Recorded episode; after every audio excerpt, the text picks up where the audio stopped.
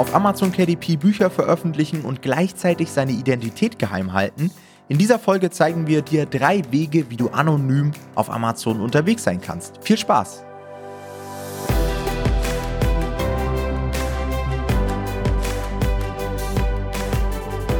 Du hast offene Fragen zum Thema Amazon KDP? Dann habe ich heute am Anfang dieser Folge sehr gute Neuigkeiten für dich.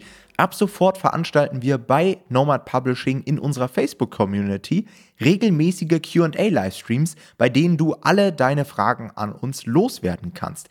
Klicke dazu einfach auf den Link hier in den Show Notes oder gib einfach mal bei Facebook ein Nomad Publishing Community und du kannst der Gruppe beitreten. Unterm Reiter Veranstaltung findest du dann die nächsten Termine. Und jetzt viel Spaß bei dieser Folge. Herzlich willkommen zu einer neuen Folge vom Verlagsniveau Podcast und in der heutigen Folge soll es einmal darum gehen, wie ihr eure Identität auf Amazon KDP schützen könnt. Denn Privatsphäre ist für viele Leute da draußen extrem wichtig und das sind auch so einer der ersten Themen, die aufpoppen, wenn man sich mit dem Ganzen beschäftigt. Man möchte vielleicht nicht selbst als Autor auftreten, man möchte nicht im Impressum sichtbar sein und sucht dann nach Wegen, wie man das Ganze umsetzen kann. In Deutschland ist es so, das erkläre ich jetzt am Anfang nochmal ganz kurz, dass Gewerbetreibende dazu verpflichtet sind, auf Websites, Social-Media-Auftritten, aber auch in Büchern, E-Books, Druck, Druckerzeugnissen und so weiter, ihren Namen und ihre ladungsfähige Anschrift im Impressum anzugeben. Name ist, denke ich mal, klar. Ladungsfähige Anschrift bedeutet, dass ihr eine Adresse hinterlegen müsst, an der ihr zu gewöhnlichen Geschäftszeiten antreffbar seid, ja, persönlich. Also da reicht nicht irgendwie nur den Briefkasten aus, sondern da muss man wirklich anwesend sein, beziehungsweise es muss eine Person anwesend sein, ja. Für viele, die ihre Identität schützen wollen, stellt das so ein bisschen ein Problem dar. Ich sehe auch immer wieder Leute und Self-Publisher, die dann auf das Impressum verzichten, aber davon würden wir euch schon mal pauschal abraten, denn da gilt natürlich extrem hohe Abmahngefahr. Es gibt immer wieder Anwaltskanzleien, die sich genau auf sowas spezialisiert haben. Und gerade bei Websites ähm, hat man sowas schon des Öfteren mitbekommen. Tatsächlich bei Amazon KDP habe ich noch keine Abmahnung deswegen mitbekommen. Aber wer weiß, wann das kommt. Und wenn, dann scheppert es wahrscheinlich richtig, wenn die Leute da einmal drauf gekommen sind, weil ich glaube, es dauert keine zehn Minuten, dann findet man schon den ersten Kandidaten auf Amazon, der sein Impressum falsch oder gar nicht angegeben hat. Ja. Wichtig ist immer zu überlegen, wie wir unsere Identität schützen wollen. Letztendlich gibt es auf Amazon mehrere Wege, wie wir quasi sichtbar werden können. Einmal natürlich als Autor, wenn ihr sagt, hey, ich möchte ein Buch veröffentlichen, möchte aber nicht, dass ich als Autor sichtbar bin, dann könnt ihr natürlich ganz normal einfach ein Pseudonym nutzen. Ja, Pseudonyme könnt ihr frei wählen, müsst immer so ein bisschen aufpassen mit Markenrecht und so weiter, aber das kann man halt vorher alles prüfen. Dafür gibt es Tools, dafür gibt es Google und ihr könnt das Ganze sicherlich auch einfach mal auf Amazon eingeben und schauen, ob dieses Pseudonym bereits verwendet wird. Oder, was nach außen hin auch ein Problem darstellen könnte, sind Suchmaschinen wie Google. Eigentlich werden Impressumsdaten und so weiter dort nicht angezeigt. Also eigentlich seid ihr nach außen hin geschützt. Aber ich habe bei der Recherche hier zu dieser Podcast-Folge festgestellt, dass es von sehr vielen Büchern da draußen, auch von Self-Publishern, Raubkopien gibt. Das heißt, es gibt Leute, die sich eure E-Books ziehen, eure Taschenbücher und die Manuskripte natürlich einschließlich des Impressums auf Google veröffentlichen über irgendwelche dubiosen Seiten. Und das Ganze wird dann wieder von Google indexiert und ihr seid quasi mit euren Büchern dann trotzdem sichtbar. Auch wenn quasi Google selbst das Amazon-Buch nicht indexieren würde. Also da müsst ihr ein bisschen aufpassen. Zu diesen Raubkopien können wir demnächst auch nochmal eine Folge raushauen. Und dann natürlich innen drin, ja, das Impressum.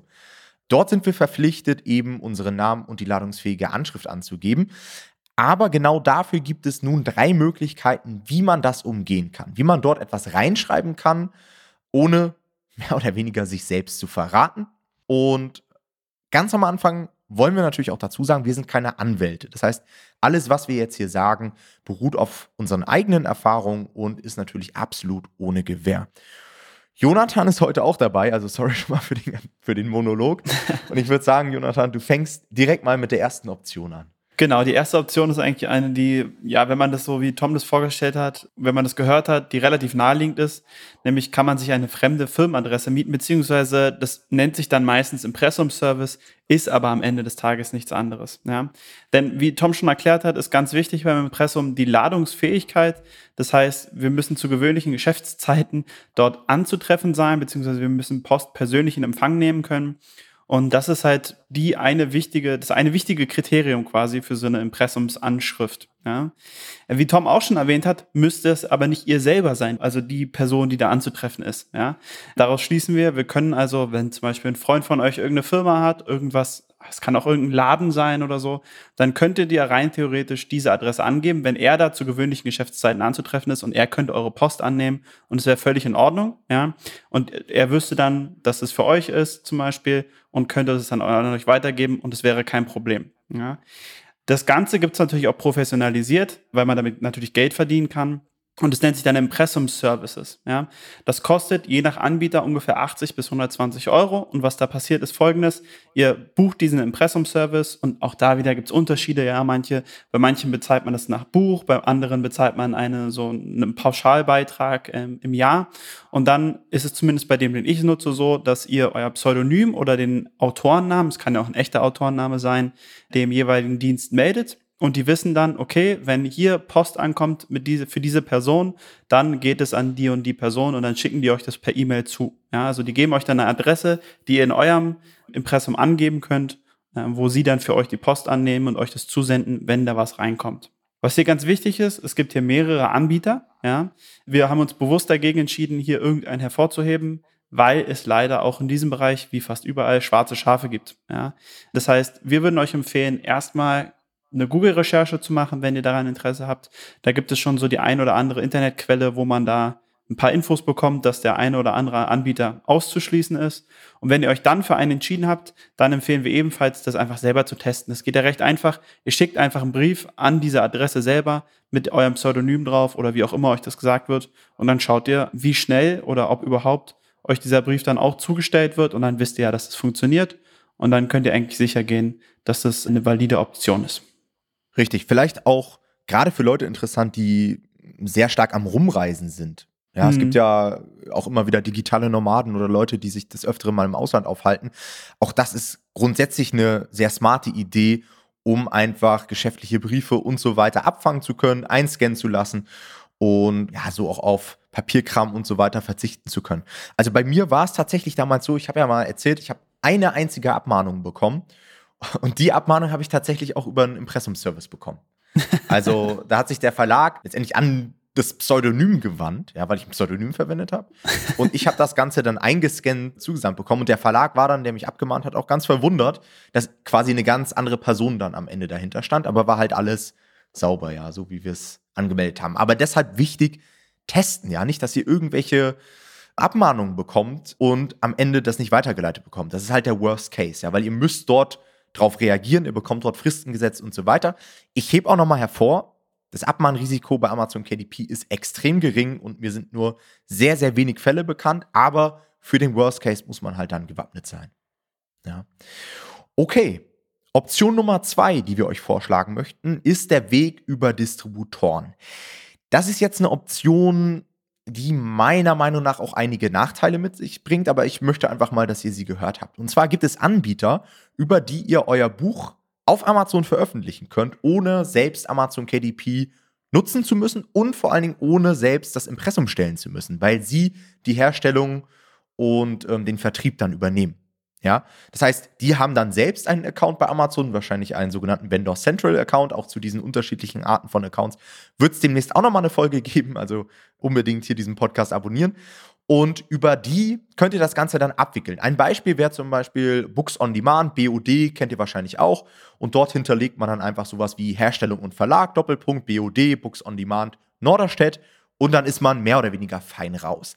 Das Problem ist natürlich, solch ein Distributor hat ganz andere Konditionen, der hat bestimmte Vertragslaufzeiten, ihr seid eingeschränkt in den Werbemaßnahmen und, und das ist jetzt für mich persönlich ein K.O.-Kriterium, ihr könnt auf die Bücher, die ihr über Distributoren veröffentlicht, keine Werbung schalten. das ist eine Sache bei Amazon, die zumindest jetzt in 2021 noch extrem nachteilig ist, dass man nur Bücher bewerben kann, die selbst von Amazon fulfilled werden, also die selbst von Amazon gedruckt und vertrieben werden. Und ich sag mal so, wenn ihr in 2021 die Advertising-Option nicht habt, dann wird es halt extrem schwer, eigene Buchprojekte zu veröffentlichen und deswegen fliegt für mich eigentlich die Option raus. Ihr könnt euch das Ganze aber trotzdem mal anschauen. Wir beide, Jonathan, nutzen aber eine ganz andere Option und die kannst du uns jetzt einmal vorstellen.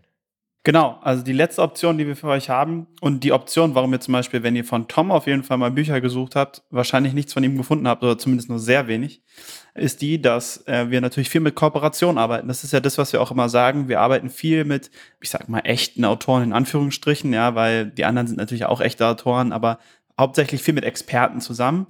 Und das Modell, was wir hier fahren, ist, dass tatsächlich diese Bücher über deren Accounts veröffentlicht werden, also über die Accounts der Experten und ähm, dementsprechend natürlich auch der jeweilige Experte oder der jeweilige Autor in dem Impressum auftaucht. Das heißt, wenn ich ein Buch mit ähm, Person XYZ veröffentliche, die Experte im Bereich äh, Low Carb ist und ähm, ihr Name dann im Impressum steht, dann ist das nicht, natürlich nicht auf mich zurückzuführen, ist aber am Ende des Tages natürlich für mich unproblematisch, weil ich mit dieser Person alles vertraglich geregelt habe, dass ich äh, meinen festen Ansatz an den Tantiemen ausgezahlt bekomme und wir auch die, die Werbekosten natürlich nach einem entsprechenden Schlüssel verteilen. Also das ist alles vorher geklärt.